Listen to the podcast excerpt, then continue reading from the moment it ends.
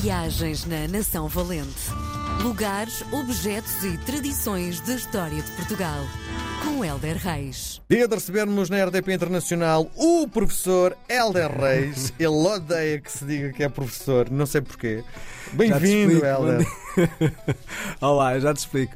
Sabes que eu estive para ser professor, Sim. mas depois, quando a coisa se deu à minha frente, tipo, quando eu saí do seminário, eh, tive, como todos os jovens, já, que se bem que eu já tinha 23 anos, eh, o que é que eu vou fazer da minha vida? E o que é que eu não quero fazer da minha vida? Bom, uma coisa já tinha arriscado, que era ser padre. Sim.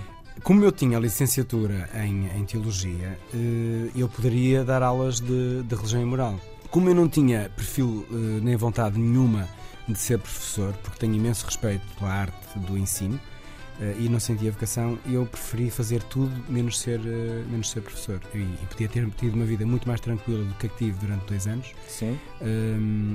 E pá, mas eu preferi. preferi... Tu, tu és o homem dos sete instrumentos. É inacreditável aquilo que tu vais revelando nestas nossas conversas semanais. Eh, É, é uma caixinha de surpresas, não é? Ah, Do género, faço-te uma pergunta. Ah, eu já fiz isso, não é? Bom, vamos olhar para a tua passagem no seminário, porque eu acho que eh, provavelmente terá marcado em definitivo a tua forma de viver eh, aquilo que é o Elder atualmente, não é? Sim, De que forma é que essa tua passagem no, no seminário terá mudado a tua vivência? Olha, mu- mudou completamente. Repara, eu era um miúdo quando fui para o seminário, portanto. Estamos a falar com que idade? 12 anos. Uhum. Hum, e a verdade é que, quer dizer, e estive lá até aos 22, 23, nem me recordo, recordo bem.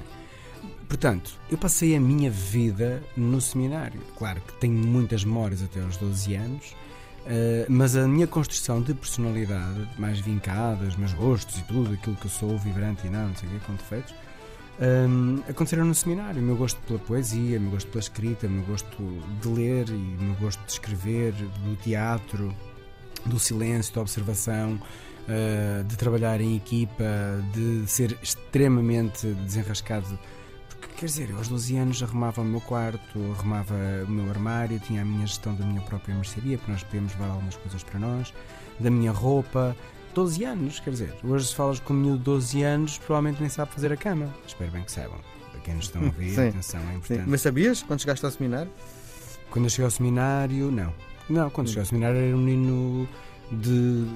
tinha 11 anos, portanto tinha muito pouca experiência de ser eu próprio, não é? A minha Sim. mãe fazia-me um pequeno almoço, ajudava-me, e depois a partir daí não. Claro que nós no seminário também não, atenção. Nós, eu não fazia as minhas refeições, nem pequeno almoço, nem nada disso, mas tinha uma autogestão da minha vida, tinha que fazer a minha cama, eram camaradas, ter a minha cabine arrumada, ter o meu armário arrumado, higienizado, eh, pronto, essas coisas todas, não é? E depois com o tempo vais aumentando o teu grau de responsabilização, não é? Chegar Sim. a horas, apanhares o comboio, desenrascar-te, ver qual é o comboio, qual é com greves e não sei o quê. Portanto, isto fez de mim um homem que eu acho que sou bastante desenrascado. Estás a falar como se tivesse ido à tropa. Como se Mas é um bocado, mas o seminário tem muita tropa, tem muita regra, muito rigor. Nós de manhã tínhamos um placar fixado com o nosso horário e tinhas que cumprir. Portanto, é levantar às 6 da manhã, higiene tem que estar pronta às 6 e meia, a É que tu oração. estás a falar eh, na tua passagem no seminário de um lado prático. Eh, e eu estava convencido que, do ponto de vista emocional, teria uma carga muito maior do que aquela que estás a fazer passar agora. Mas sabes que o lado prático te leva-te para a emoção. Porque repara, se tu fores uma pessoa organizada fisicamente, vais ser uma, uma pessoa organizada mentalmente. Cada vez me convenço mais disso. E as regras que o seminário me incutia eh, diariamente fizeram de mim uma pessoa organizada no meu dia a dia hoje e também organizada mentalmente, que para mim é extremamente importante. Eu que faço muitas coisas, como de teres vindo a constatar, se eu não for organizado, a minha vida vira um caos. E portanto, eh, eu, eu, eu tenho uma organização e um controle pessoal muito grande. As coisas estão relacionadas, percebes? Uhum. Tu não podes ser um tipo muito organizado em casa e ser uma pessoa completamente desarranjada da cabeça. Não dá. Sim, claro. Portanto, eu quando te falo nisto, efetivamente parece ser só uma coisa prática que eu estive ali a treinar-me para ser altamente, não sei o que, autónomo e, Independente. Independente e tudo mais. Mas não, tam, falei-te da literatura, falei-te das artes, da sensibilidade para tudo isso, porque faz parte da organização. O meu dia contemplava ir à biblioteca, fazer o minuto de silêncio, eh, fazer a reflexão, fazer as, as- as orações, a Eucaristia, preparar, fazer parte do coro, fazer os cartazes de, semana, fazer parte das festas de Natal, pintar os, os adereços, tudo isto faz, faz de ti uma pessoa física e uma pessoa emocional. Sim. Portanto, é Sim. como eu vejo a vida também. Sim. Na tua perspectiva, eh, sendo pai de uma criança, eh, provavelmente achas que faz todo o sentido que ela passe por uma experiência igual. Não sei, acho que isso é, é demais. Não sei, acho que faz muito sentido nós eh, educarmos as nossas crianças no sentido da emancipação eh, e da independência. Isso para mim faz muito sentido. Para mais nos dias de hoje. Repara que os dias de hoje têm ameaças e perigos muito maiores do que nos meus dias.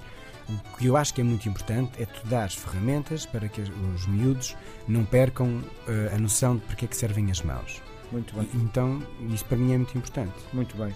O que é que nos traz hoje nas eh, viagens na Nação Valente? Olha, trago-te um detalhe não escrito, mas sentido, hum, que são as pessoas. Eh, é impressionante como eh, a nossa geografia molda as nossas pessoas. E, e tu notas isso, e eu noto isso no trabalho que faço em campo e no trabalho que faço em escrita, como há características extremamente diferentes, extremamente diferentes e aliciantes nas pessoas. E as histórias que cada uma delas vai encerrando hum, são fascinantes e singulares. E somos, de facto, eh, um país. Como é que é possível? Eu, eu, eu paro, já toda a gente disse isto milhões de vezes, que somos um país pequeno, não sei o quê, e temos serra e temos mar. Isso é mais conhecido. Uma, coisa é tu conheceres, outra coisa é tu constatares. Epá, isto é mesmo diferente. É incrível como é que eu andei uma hora e meia e, e passei dali para aqui, não interessa de onde para onde, e tudo é diferente. Mas essencialmente, agora centrando-me nas pessoas, é diferente e é fascinante descobrir essa diferença na forma de falar, na forma de estruturar uma história, na própria história que se conta. Numa tens mais mouros, noutra tens mais pedra, numa tens mais mar, noutra tens mais coração, noutra tens mais lenda, noutra tens mais sangue, porque e, isto tudo eh, torna eh, as pessoas portuguesas efetivamente hum, um mundo, sabes? É como se cada uma delas fosse um livro que te apetece, "Epá, vou-te ler, sabes? Porque apetece, apetece ler, porque a tua identidade, de onde tu vens, eh, vai fazer-te tão diferente e, e- e nós podemos ser todos mar, e parece que pronto, é o que nos define, é o mar, mas não, nós temos tanta coisa fascinante dentro de nós, portugueses, que hum, cada vez me convenço mais que Nação Valente foi o melhor título que eu podia dar eh, a este livro, em nome das pessoas. Sim, diz-me uma coisa, isto que nos estás a partilhar é algo que não está escrito, é? É uma reflexão tua? Sim, é uma reflexão minha. Muito bem.